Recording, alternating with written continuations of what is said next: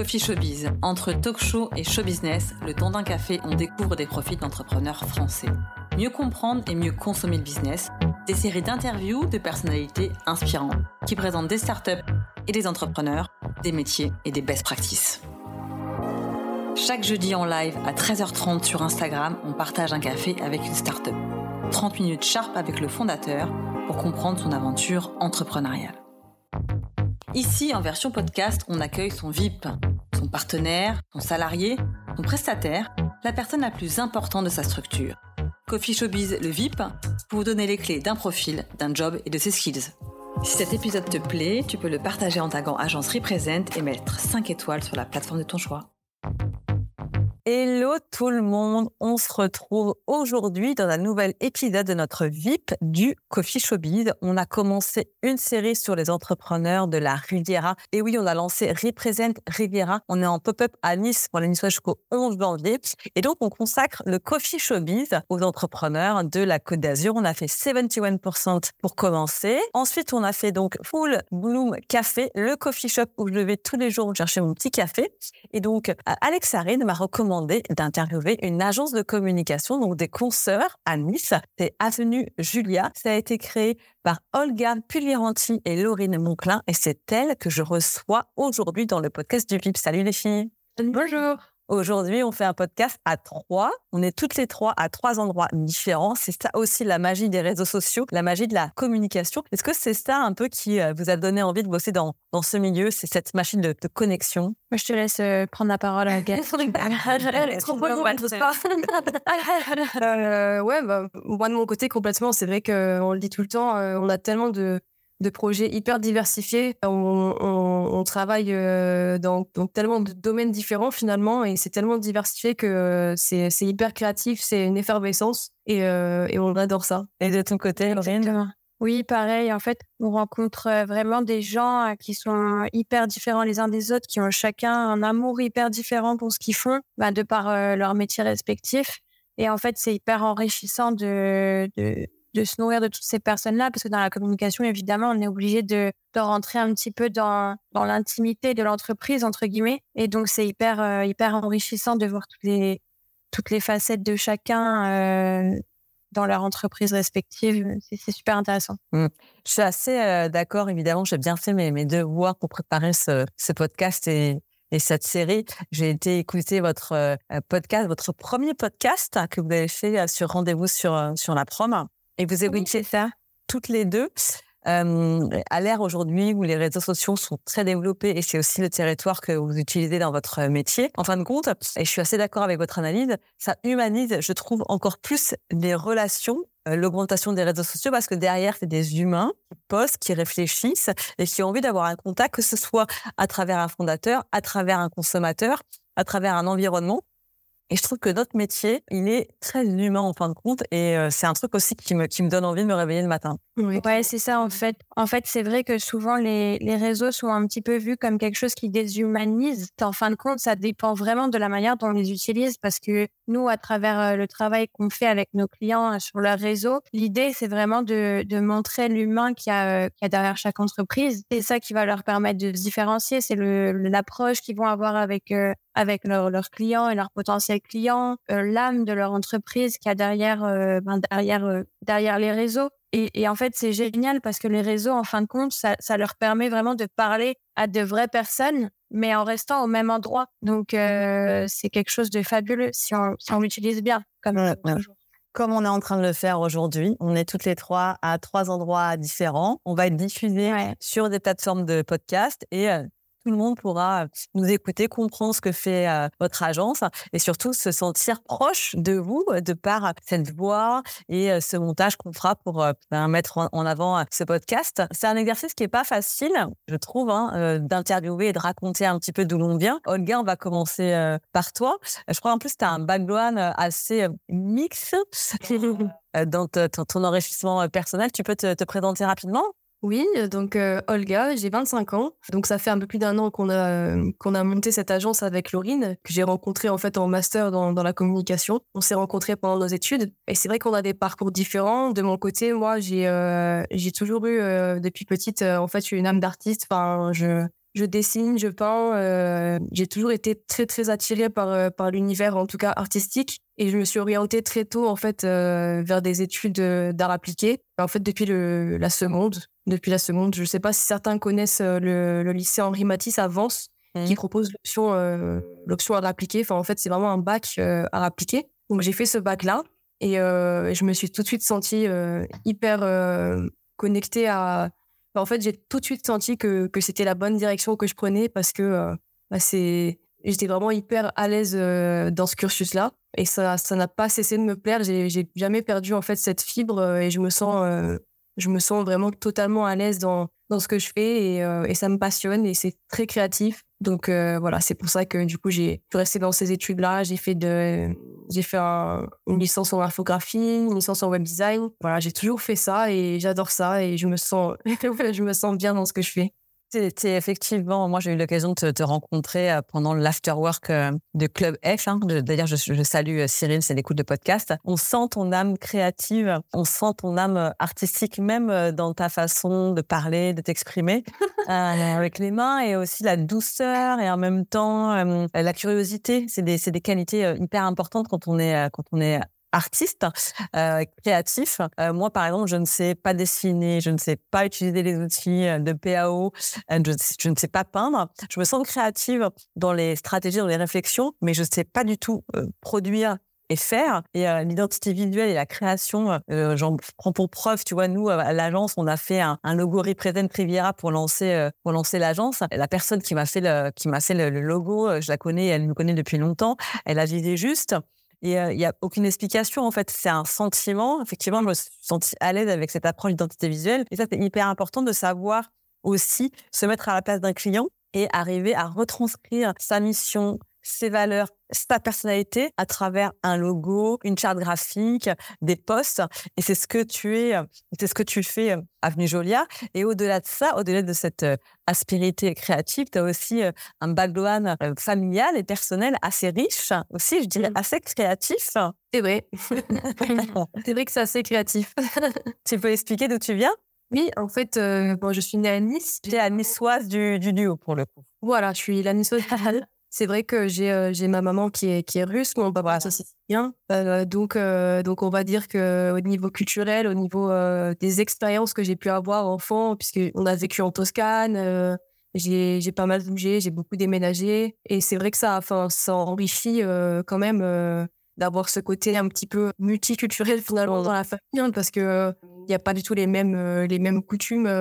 Enfin en fait ça a vraiment fait un mélange ça a vraiment fait un mélange assez marrant au final parce que parce que j'ai connu euh, les plats typiques russes, euh, les soirées en famille euh, autour d'un jeu de cartes sicilienne. Enfin, c'est vrai que c'est hyper enrichissant.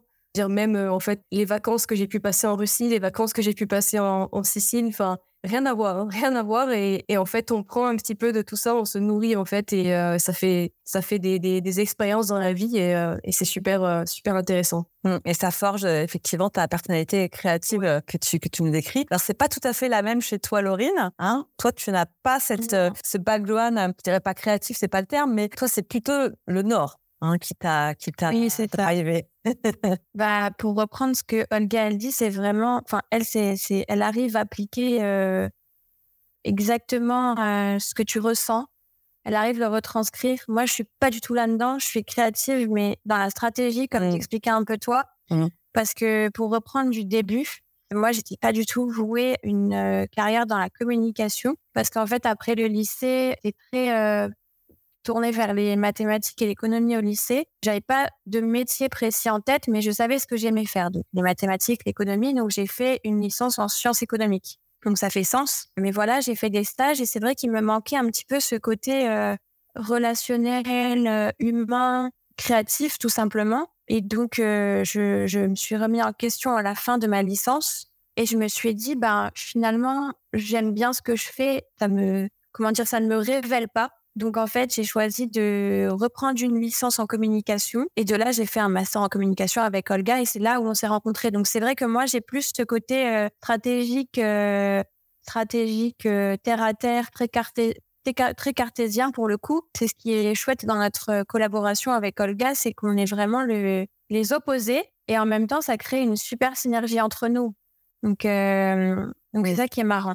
Dans un des, précédents euh, Coffee Showbiz que, j'ai fait, un duo évoquait le côté supplémentaire et pas complémentaire d'une relation. Et je trouve que c'est assez bien dit parce que être complémentaire, bon, ok, c'est entre guillemets, voilà, chacun a son compétence et les deux font que ça fait une autre compétence. Mais dans votre cas, il y a le fait que chacune apporte un supplément à l'autre dans chacun de ces domaines qui offre une vision plus, euh, plus euh, large et plus globale de, votre métier.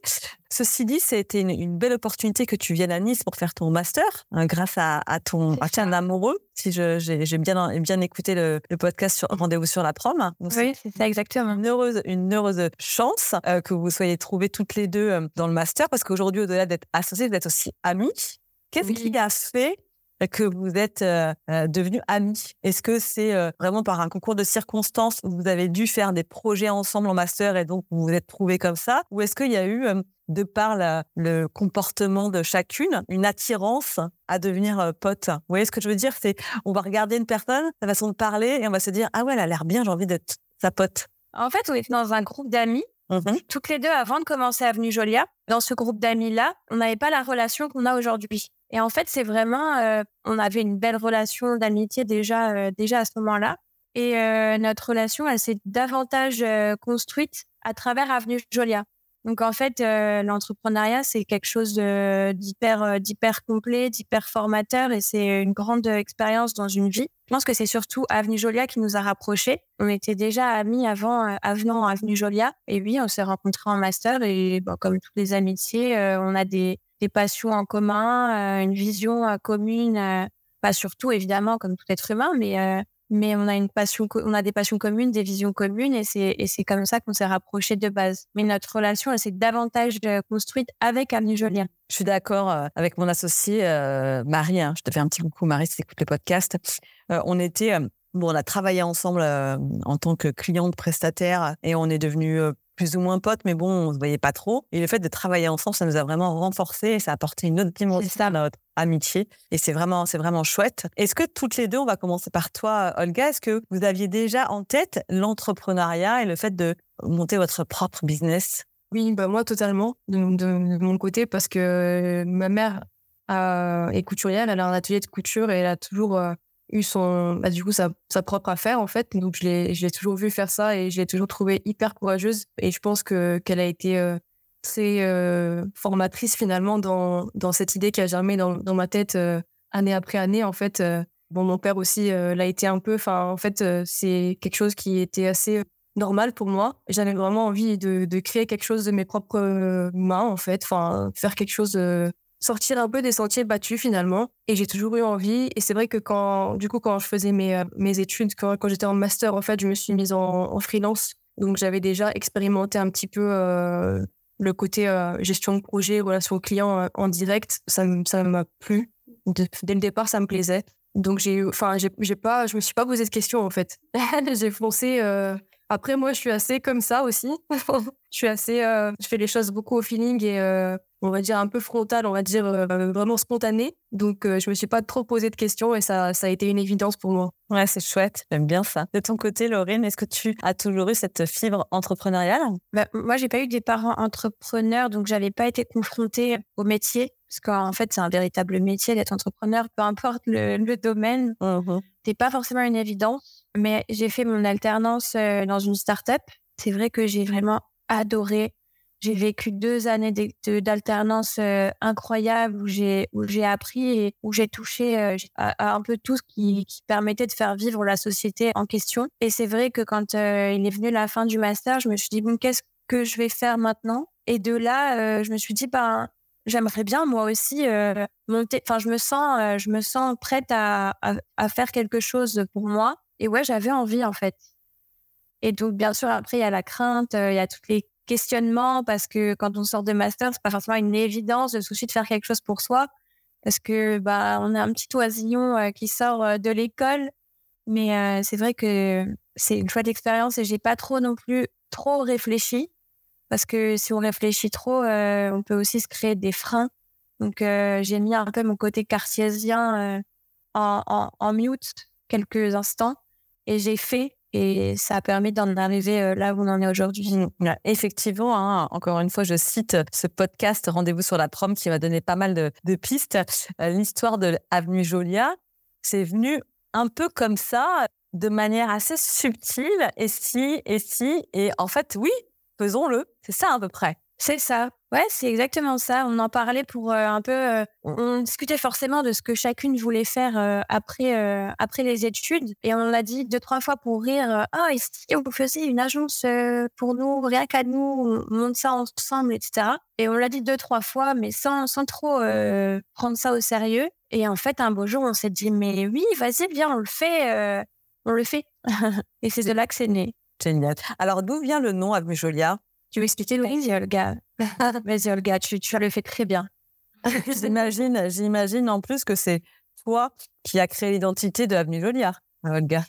Bah, c'était euh, bon, on l'a fait, on l'a, on fait ensemble. Bon, après oui, l'identité visuelle. Euh, en fait, avec tout le, le brainstorming qu'on a, qu'on a passé quand même un petit moment à faire ça, on a, on a mis à plat euh, tout ce qu'on voulait euh, retranscrire euh, comme valeur. Enfin, on a, on a vraiment fait un énorme point brainstorming. Je pense que ça a duré même plusieurs semaines. Après, oui, j'ai développé finalement l'identité l'identité de l'agence comme ça. Mais c'est vrai que c'est vrai que quand j'ai quand j'ai montré ça à Laurine, tout de suite, elle a dit oui, c'est vraiment c'est vraiment ce qu'on voulait dire.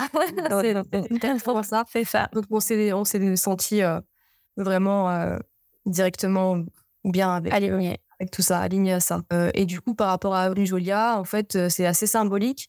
On imaginait euh, une grande avenue où on peut, où on peut mettre en avant tous les projets de nos clients, que ce soit des commerçants, des indépendants. En fait, c'était symbolique le mot avenue finalement. Et après, Jolia, c'est vrai qu'on voulait quelque chose d'un peu féminin, un peu frais et c'est original. Donc euh, voilà comment comment c'est né. C'est chouette. C'est je vois bien la symbolique de, l'avenue. Je trouve qu'elle est très très parlante. Et c'est vrai que Jolia, ça m'évoque euh, un côté féminin, un côté joyeux, euh, un côté complice, qui est tout. qui, sont un peu tous les piliers de, de, de, la communication. Alors, votre agence, elle existe depuis 15 mois, c'est ça, à peu près? C'est ça, un peu plus d'un an maintenant. exactement. Et donc, euh, l'idée, c'était euh, d'avoir une agence euh, de communication de marque. On parle d'identité visuelle, on parle de site internet et on parle de réseaux sociaux. C'est bien ça? Oui. J'ai rien oublié? Non, non, c'est ça. Magnifique. Et donc, voilà. et donc, vous avez entre autres comme client Full Bloom euh, Café, donc le coffee shop qui est juste à côté du pop-up de l'agence Represent Riviera, où je vais chercher mon café tous les jours quand euh, euh, Alexarine est, ouverte. Qu'est-ce que vous faites exactement pour Full Bloom Café? Alors pour Full Bloom Café, ils avaient besoin de retranscrire leur identité, leurs valeurs et les messages qu'ils voulaient passer auprès de, leurs clients sur Instagram. Et ils parvenaient pas vraiment à ressentir exactement dans leur compte Instagram tout ce qu'ils avaient à dire. Donc en fait, on les accompagne tous les mois pour, euh, enfin, déjà on les a accompagnés stratégiquement pour déterminer comment justement mettre en avant toutes ces valeurs euh, bah, qu'ils avaient envie de transmettre. Et ensuite, tous les mois, on les aide à définir euh, un calendrier de publication pour que eux ensuite créent par la suite les publications qui ont des objectifs de message bien précis. Une stratégie effectivement de social media management concentrée sur Instagram. Alors, comment vous avez réussi à avoir ce, ce client? Est-ce que c'est du réseau, un peu comme euh, vous l'évoquiez euh, sur le, rendez-vous sur la prom, ou est-ce que vous l'avez prospecté? Non, du tout. En fait, euh, c'était vraiment par hasard. Mmh. C'était assez naturel parce que Olga était passée du coup au Full Bloom pour un événement, il me semble. Et euh, Alakira a aussi le même chien que moi, il s'avère. Ah. Et nos chiens ont des, ont des, des problématiques bah, communes. Donc en fait, on a parlé d'abord de nos chiens. et puis ensuite, on a organisé, enfin, en, en, sympathisant avec elle, je lui ai proposé qu'on organise un, un atelier dans, dans leur café. Et ensuite, c'est comme ça qu'on s'est connus et ça s'est fait assez naturellement. Ils nous ont exposé leurs problématiques et euh, on les a aidés ensuite à, résoudre ça. Mmh. Aujourd'hui, euh, Olga, comment vous, euh, vous avez de nouveaux clients? Est-ce que ça passe par le bouche à oreille de ce que vous avez fait pour un client qui est satisfait, qui en parle à un potentiel prospect? Ou est-ce que c'est vous qui allez prospecter? Ou est-ce que c'est votre stratégie social média qui fait que vous avez des, appels entrants? Je dirais que c'est euh, quand même 80% vraiment entre les événements, le, bouche à oreille et, juste vraiment des, gens qui viennent, qui viennent vers nous très naturellement par le feeling. Ça se passe beaucoup comme ça. Je pense que c'est vraiment, vraiment 80% parce que finalement, de la prospection, on en fait, on en fait pas tant que ça. Enfin, de la prospection. En fait, indirectement, oui, c'est quand même de la prospection puisqu'on organise des événements, on fait des ateliers. Donc, euh, on fait du réseau. Et donc, par, par ce biais-là, c'est sûr qu'il y a toujours des, des, nouveaux clients qui, qui, nous qui, viennent nous rejoindre. Euh, mais c'est vrai que c'est euh, finalement, c'est pas mal au, feeling parce que finalement, une agence de communication, comment on va la choisir? Il y en a tellement. En plus, à Nice, ça, se fait énormément au ressenti qu'on a avec la personne. Et en général, c'est des gens avec qui on est très alignés. Et on, a en fait finalement un petit cercle qui gravite autour d'Avenue Jolia qui, qui, qui correspond vraiment à, nos valeurs, euh, à notre façon de penser, à notre façon de travailler.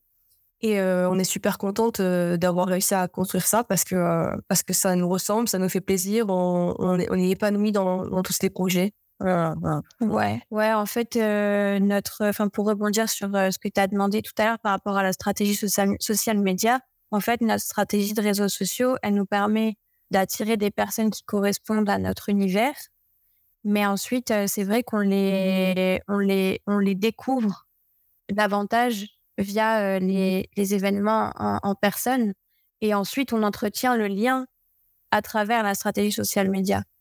Donc, c'est surtout comme ça que ça se passe. Mmh, oui, tout à fait, tout à fait il y, a, effectivement plein de, leviers hein, pour euh, développer son, écosystème et son réseau, notamment Club F, encore une fois, où j'ai rencontré euh, Olga, ça m'a permis de découvrir euh, Avenue Joliard. Mais il y a aussi autre chose que vous avez fait, que j'ai relevé dans le podcast Rendez-vous sur la pomme, c'est l'intégration d'une couveuse pour vous aider à, vous lancer et au soutien du début de Avenue Jolia. J'avais réfléchi à faire ça aussi au tout début de l'agence à Paris. J'avais opté pour une autre solution. Néanmoins, des actions que peu de gens connaissent et que peu de gens utilisent, ça, ça a été un, vrai tremplin pour euh, vous d'être en couveuse. Est-ce que vous êtes d'ailleurs encore en couveuse ou vous êtes en train d'en sortir Oui, on est encore en couveuse jusqu'à juillet, je crois. D'accord.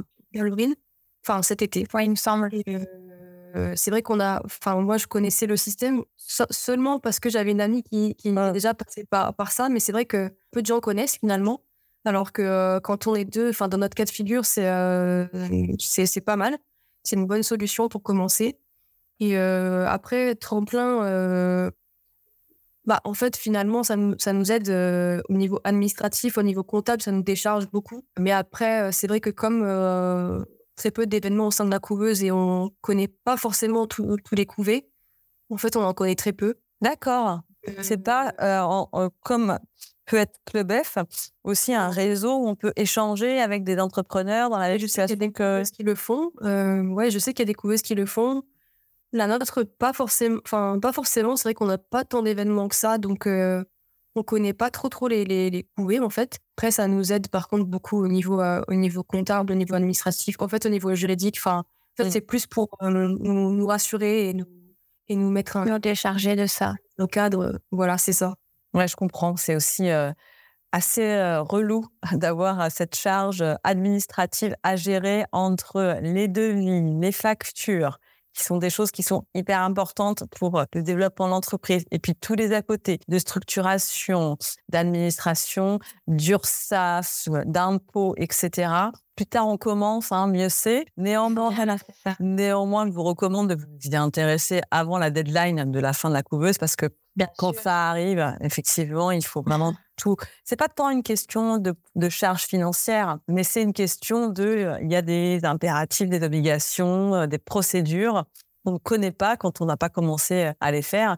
Et c'est vrai que quand on a quelqu'un qui nous aide à faire ça, nous, on a pris à l'agence une sorte de super comptable secrétaire administrative qui est aussi en freelance et qui nous permet de nous décharger de cette charge mentale pour nous consacrer au business c'est ça le vrai truc, hein, c'est ça qui nous anime hein, d'avoir créé une agence. C'est pas pour faire de la paperasse et de l'administration. Comment vous, vous euh, répartissez le, travail? Comment vous vous organisez toutes les deux? Parce que vous êtes euh, digital euh, worker, vous êtes encore chacune soit chez l'une, soit chez l'autre, soit à travailler à distance. Est-ce que vous avez une petite routine hebdomadaire pour driver votre travail?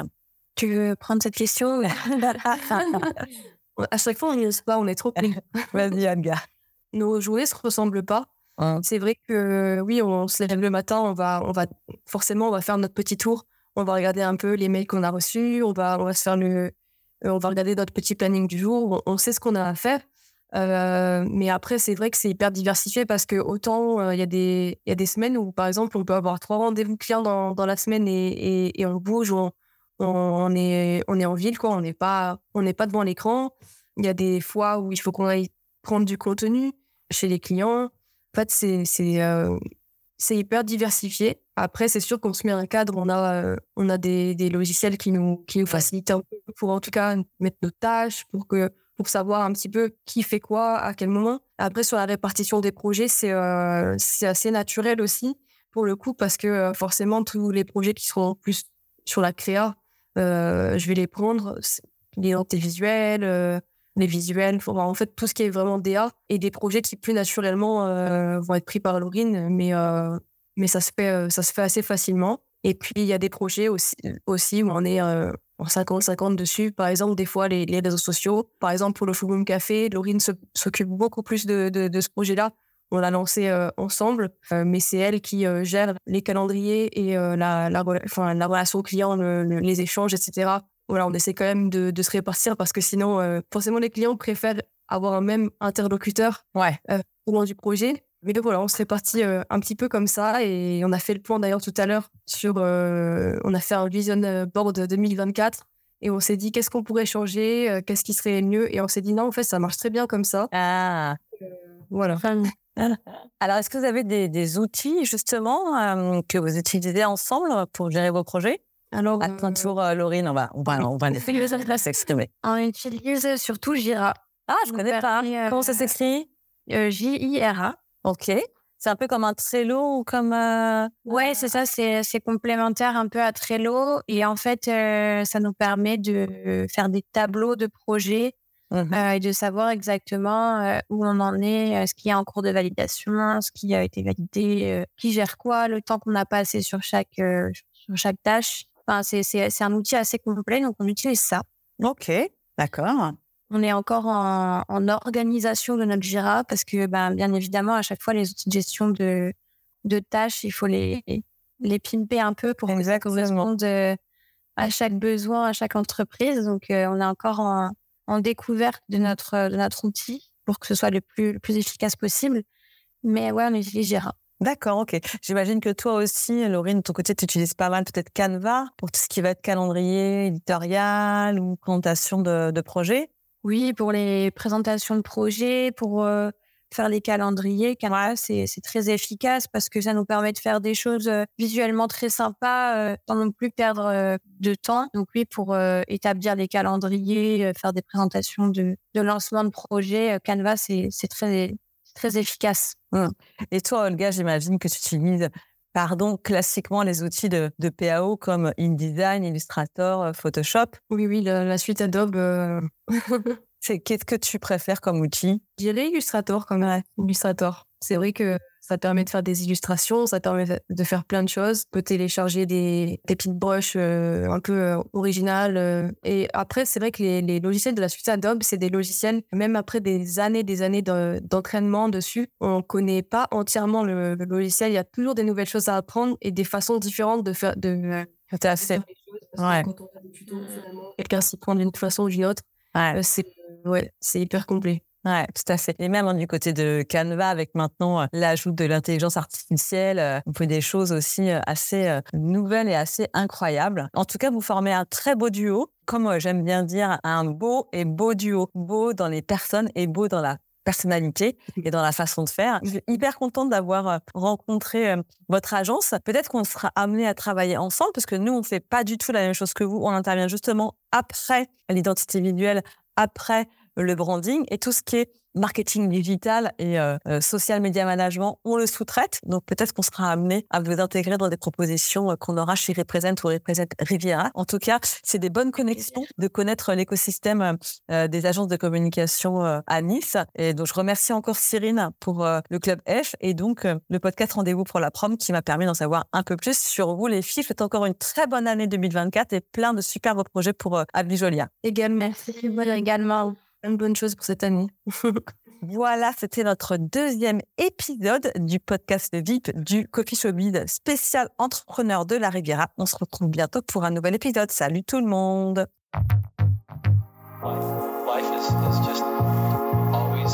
Coffee Showbiz vous est présenté par Represent, The Next Level Agency spécialisée en communication et en développement de marque. Abonne-toi ici et sur Instagram pour suivre nos aventures. At Agence Represent.